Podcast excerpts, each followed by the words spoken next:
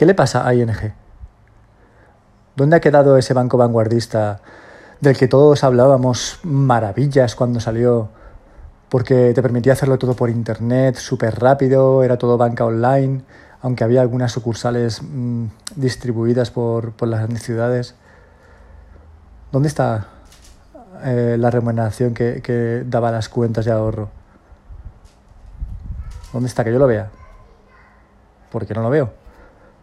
Así que llevo más o menos un mes buscando una alternativa, un banco que tampoco le pido mucho, pero que tenga un poco de remuneración en, en ahorros, que devuelva algo de pasta en los recibos, que tenga una aplicación móvil que sea pues decente, tampoco que sea maravillosa, pero que puedas hacerlo todo con la aplicación. Y he estado dándole vueltas, he visto N26, he visto mm, bancos más extraños, entre comillas, como Revolut, he visto eh, los típicos BBVA, Bankia, que, en fin, paso de eso. Y al final he acabado en Open Bank.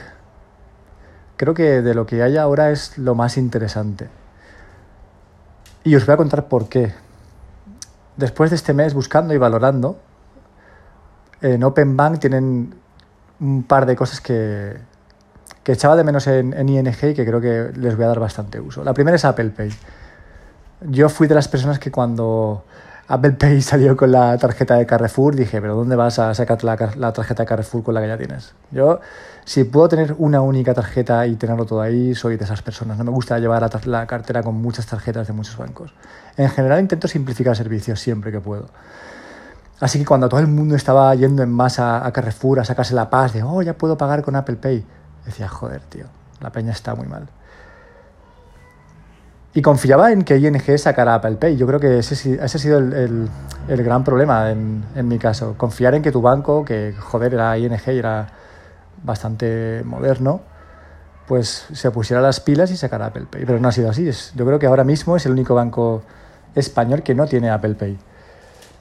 Así que Apple Pay era una de las razones. Y Open Bank, al pertenecer al Grupo Santander, tiene Apple Pay.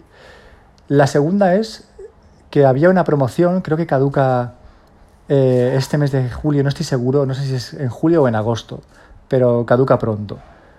Y la promoción es que te regalan 100 euros, te mandan a casa una tarjeta con, bueno, son 79 euros porque el banco ya se encarga de, de deducirte el 21% del IVA y de esos 100 te llegan 79, ¿no? Pero bueno, te, te mandan una tarjeta con la que tú puedes comprar con 79 euros y bueno, pues no está mal, ¿no? Es un buen regalo de bienvenida. Y luego tiene algunas cosas también interesantes. Aparte de que no tiene comisiones, que yo creo que eso es prioritario para todos, no hay comisión por mantenimiento de cuenta, por tarjetas, por transferencias, pues además te devuelve un, un 1% de los recibos si tienes domiciliada la nómina y esa nómina es superior a 900 euros. La nómina o la pensión o, o un ingreso periódico de 900 euros o superior. Y te devuelve un 1% de los recibos, que no es que sea mucho, pero bueno, por lo menos algo es. Y aunque hemos tendido a, a abaratar pues todo el tipo de facturas de telefonía, de gas, electricidad, ¿no? Y no son tan abultadas como lo era hace unos años, pues si te devuelve un 1%, pues mira, eso que te llevas. Y luego además las cuentas de ahorro, si tienes una cuenta nómina con las particularidades que os acabo de contar, pues te, el interés que te, que te dan al año no está mal. Para lo que hay los bancos ahora mismo no está mal. Es cierto que el Santander tiene una cuenta bancaria eh, para nóminas y para ahorro, que es la 123, que también estuve mirando, pero tiene como unas cláusulas como muy intrincadas, como demasiado laberínticas, como que tienes que hacer X número de compras al mes con la tarjeta y asegurar que siempre va a haber un contenido mínimo en esa cuenta y, y a mí no me mola eh, estar pendiente de lo que estoy haciendo y cuántas compras he hecho, si me falta una compra, lo que sea, no. Me gusta estar a mi rollo tranquilo y que bueno, si, si esa tranquilidad supone que me que las comisiones que voy a cobrar por, por tener mi dinero ahí son menores, no me importa, prefiero estar tranquilo y feliz que estar preocupado por el número de compras que tengo que hacer y cuánto dinero tengo y tengo que ingresar más porque si no me llega, ¿no? Así que con esta se acabado en Open Bank y lo primero que me...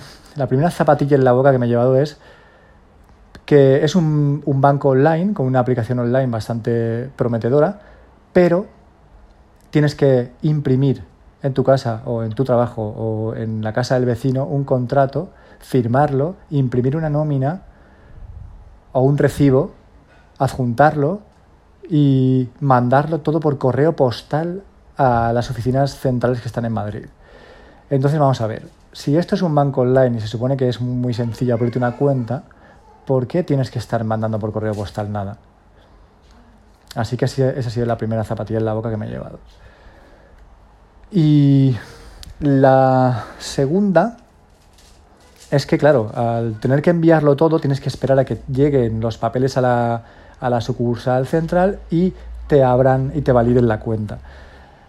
Eh, tonto de mí porque en las prisas, el primer día que, que contraté por teléfono la, la cuenta del, de Open Bank, ya me dieron el, número de cuenta y dije, Buah, pues allá que va toda, van todos mis ahorros. ¿no? Entonces me metí en ING, hice una transferencia y mandé toda mi pasta a una cuenta Open Bank que está inactiva. ¿Y qué significa que esté inactiva? Pues que ahora mismo no tengo la pasta en, en ING y tampoco tengo la pasta en Open Bank. Está en el limbo de los bancos. ¿no? no hay ningún problema porque entiendo que de aquí a pocos días ese dinero se retorna a la cuenta origen, pero no la tengo en mano. Entonces, si necesitara tirar de esa pasta ahora mismo, pues soy tan subnormal que no está en ningún sitio. Así que bueno, este es mi consejo. Primero, tener paciencia. Segunda, segundo, comparad si os interesa. Y tercero, no hagáis transferencias a vuestras nuevas cuentas si no las habéis activado mmm, todavía.